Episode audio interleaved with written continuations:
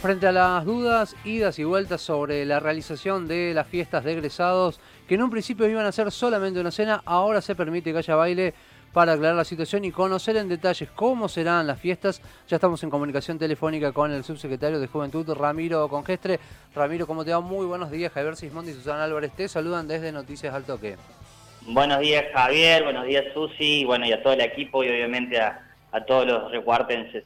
Hola Ramiro, muy buenos días. Finalmente los egresados van a tener su fiesta. ¿Cómo va a ser el protocolo para implementar en estas fiestas?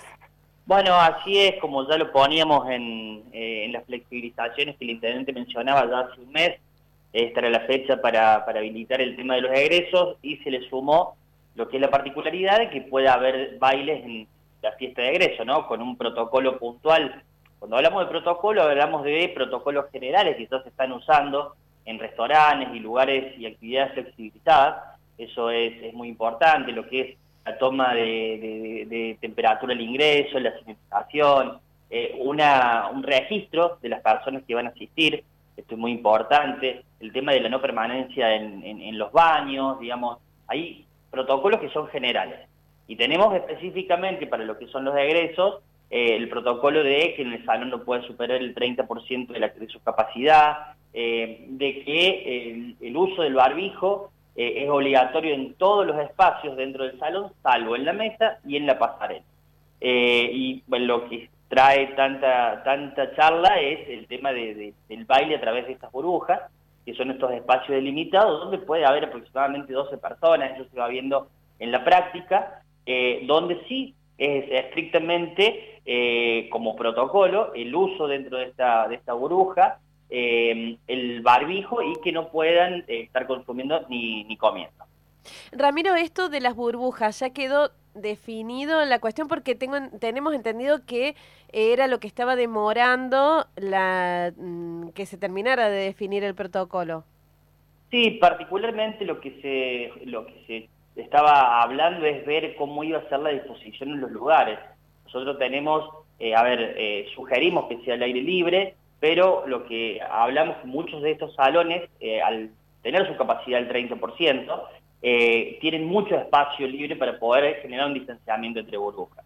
Justamente el día de ayer, la gente de espectáculos públicos de la Secretaría de Gobierno hizo la interacción en estos lugares y bueno, ya hay un armado de cómo va a ser el, el funcionamiento, que eso era lo que se estaba terminando de confirmar.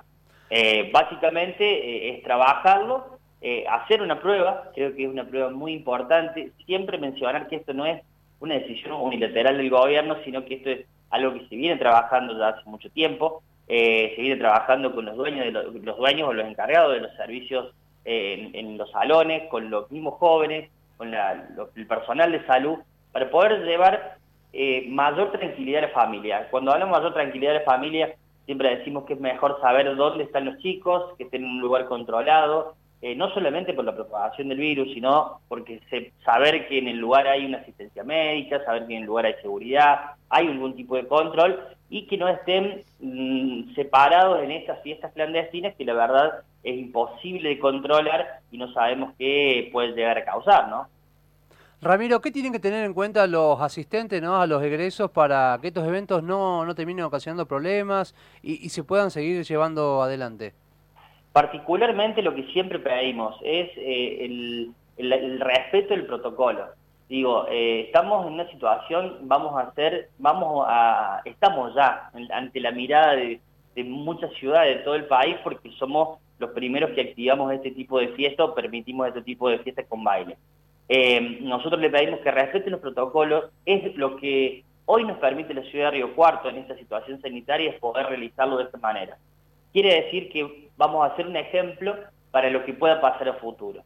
Para flexibilizar un poco más, por ahí hablamos de que estas burbujas a lo mejor de ser de 12 pueden ser de más número, pero sí que se respete el tema del barbijo y el no consumo. Digo, hay un montón de flexibilizaciones que se pueden dar del tiempo o retrocesos, obviamente, de acuerdo a, lo que la situación sanitaria de la ciudad lo permita. Bueno, hoy es esto, entonces, eh, cuando nos juntamos con los chicos, lo que le pedimos es que sean parte colaborativa eh, de, para, para el egreso. Entendamos que eh, ellos iban a tener su egreso, o no lo iban a tener, o iban a, tener su egreso solamente con la cena.